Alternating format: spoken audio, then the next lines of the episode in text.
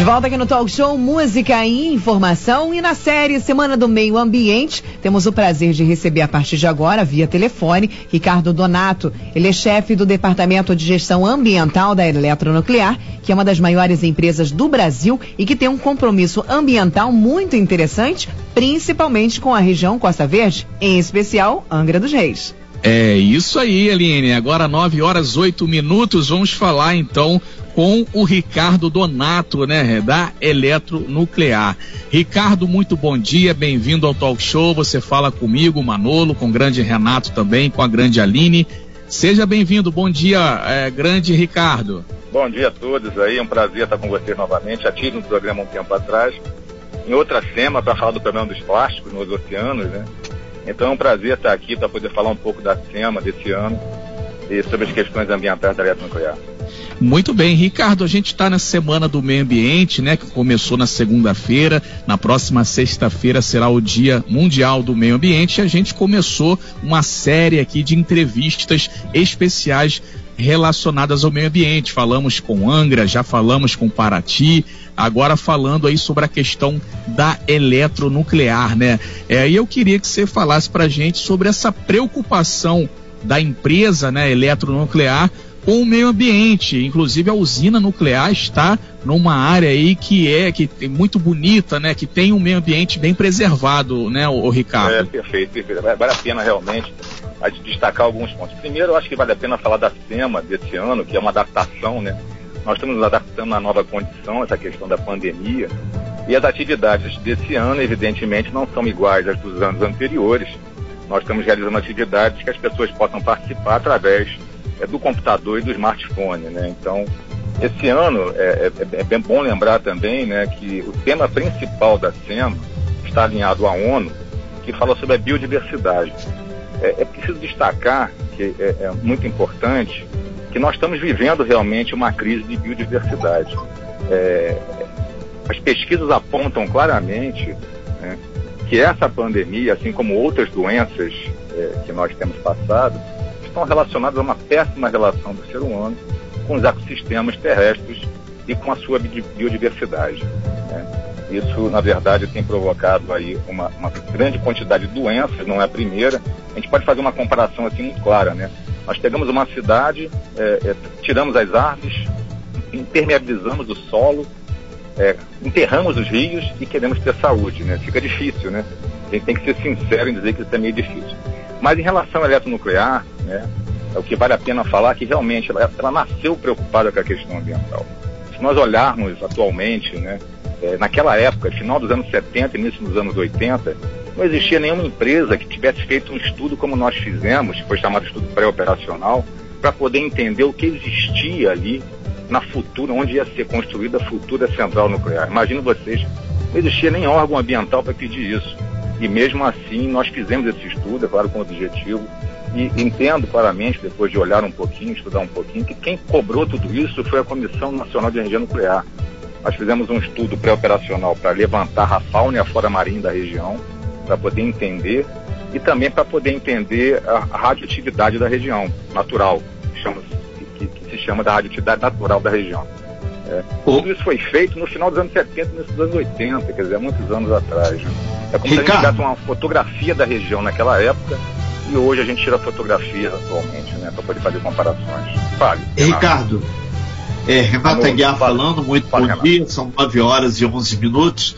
É, é, importante é, deixar claro para todo mundo que até a, a posição geográfica, a, o complexo nuclear ser feito ali em Itaorna, levou em consideração, primeiro, a logística, a distância Rio, São Paulo, BH, Belo Horizonte, mas o compromisso de não mexer naquela área próxima, que é uma reserva de Mata Atlântica, porque isso é uma condicionante para que fique cada vez mais, entre aspas, blindado e isolado o complexo nuclear da própria população.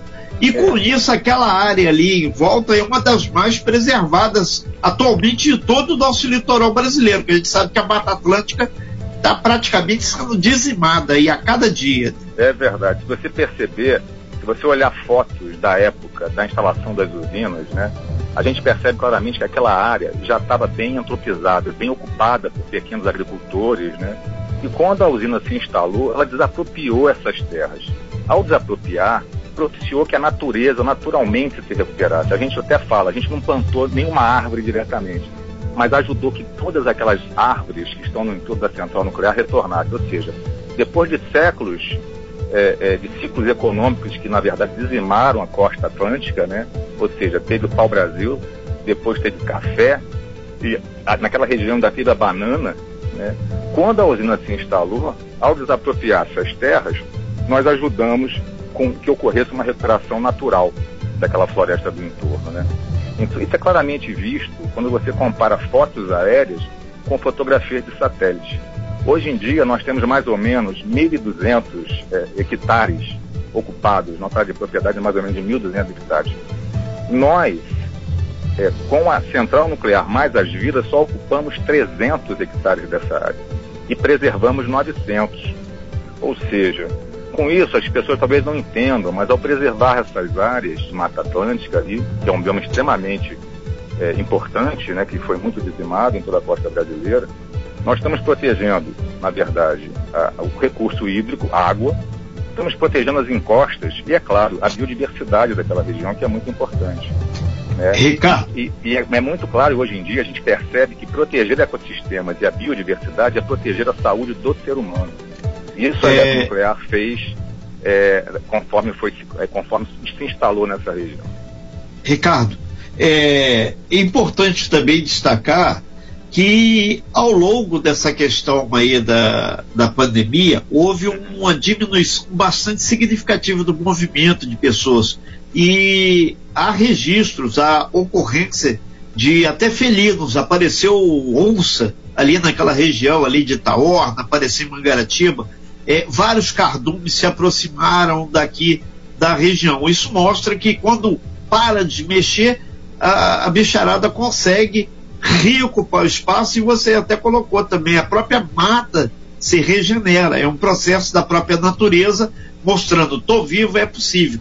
Agora, o, o grande eh, X da questão, nessa questão ambiental que envolve a própria eletronuclear, é o, é o depósito de rejeito. Hoje, no Brasil, ainda não há uma política eh, econômica clara qual será o destino final dos rejeitos por enquanto, eles continuam acondicionados ali em Itaorna, né?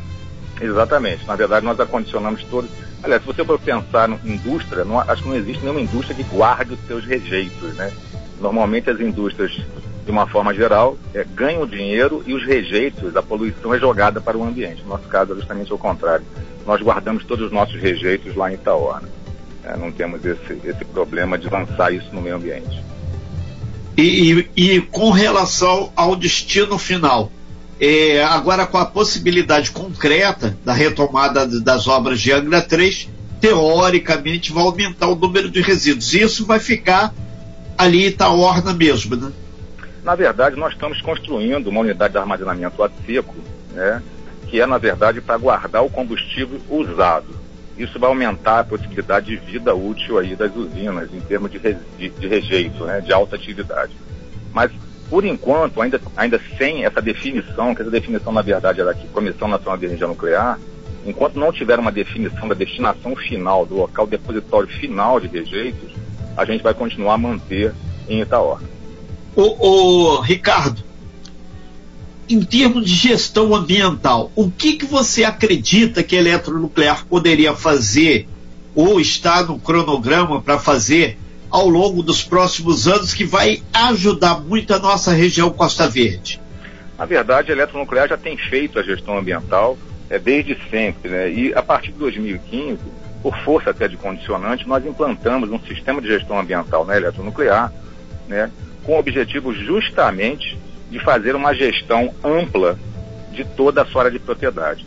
Essa gestão, claro, é, é, é balizada no sistema na 14001, né, e ela visa é, fazer um mapeamento de possíveis impactos que nós podemos gerar e tentar fazer a, mitiga a mitigação ou até a exclusão desse impacto, quando é possível, né?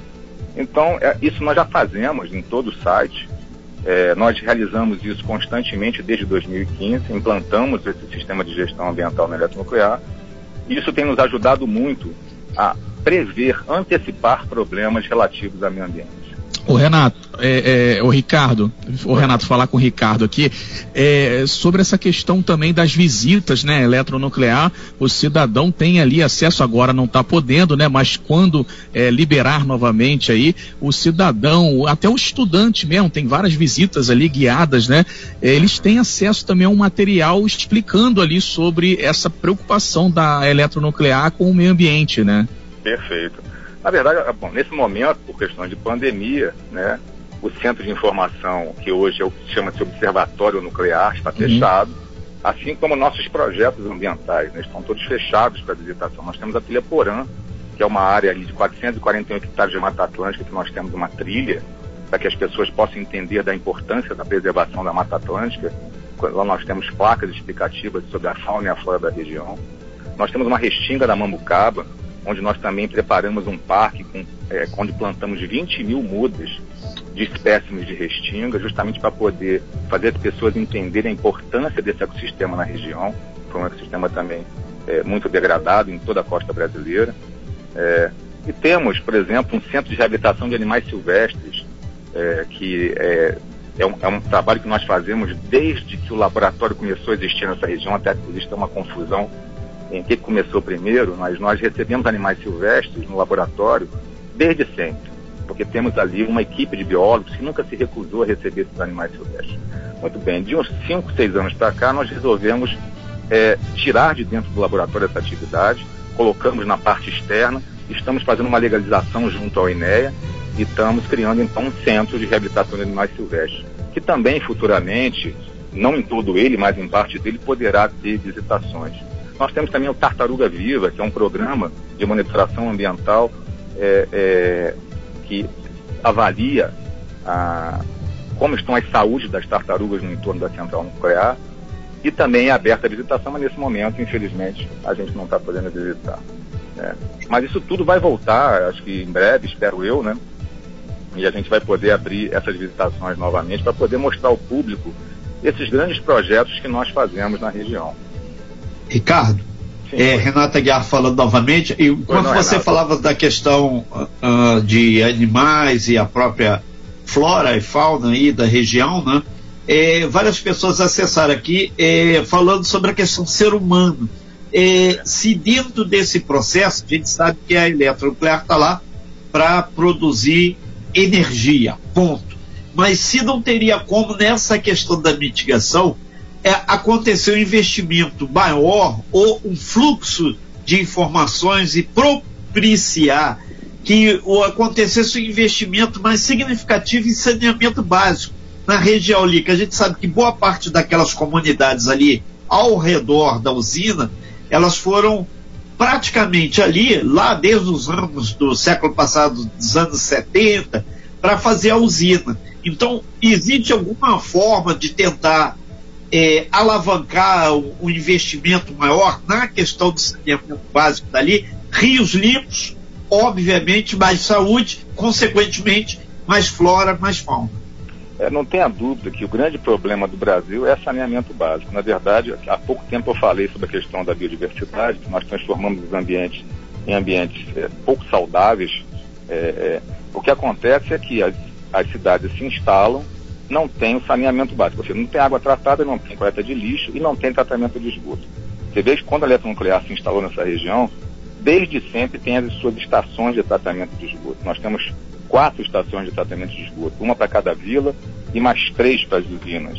Né? Então, é, no total, cinco estações de tratamento, na verdade. É, a questão do saneamento na região, é, se eu não me engano, tá, existe uma condicionante que determinou que a eletronuclear investisse em Paraty, não sei quantos milhões exatamente, e também em Angra dos Reis, uma quantidade também de milhões relativas às questões de saneamento básico. Eu acho que esses projetos estavam em andamento, é, acredito eu. É, confesso que a área que trata disso, a área de licenciamento ambiental, de responsabilidade socioambiental, eu não acompanho de perto é, o andamento, o status desse, desse, desse processo, mas que eu me lembre, é, é uma condicionante que foi, foi imposta pela eletronuclear e a eletronuclear estava caminhando com, essas, com esses municípios para, para tratar dessa questão do saneamento básico, investir na questão do saneamento básico. Perfeito, a gente agradece bastante aqui a sua participação.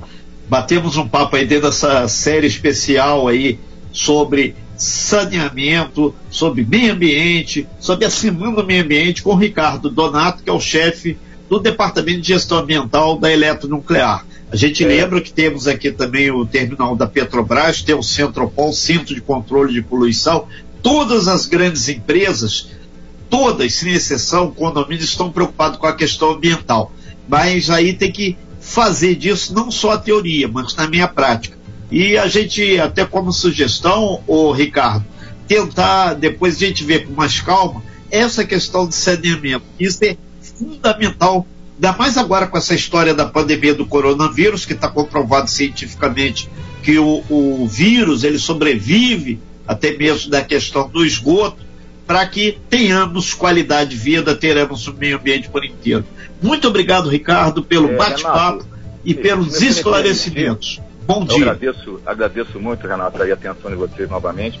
E se você me permitir, eu gostaria de informar então que através das mídias sociais da Eletronuclear, tanto no Instagram quanto no Facebook, as pessoas podem acompanhar as atividades da Semana de Meio Ambiente.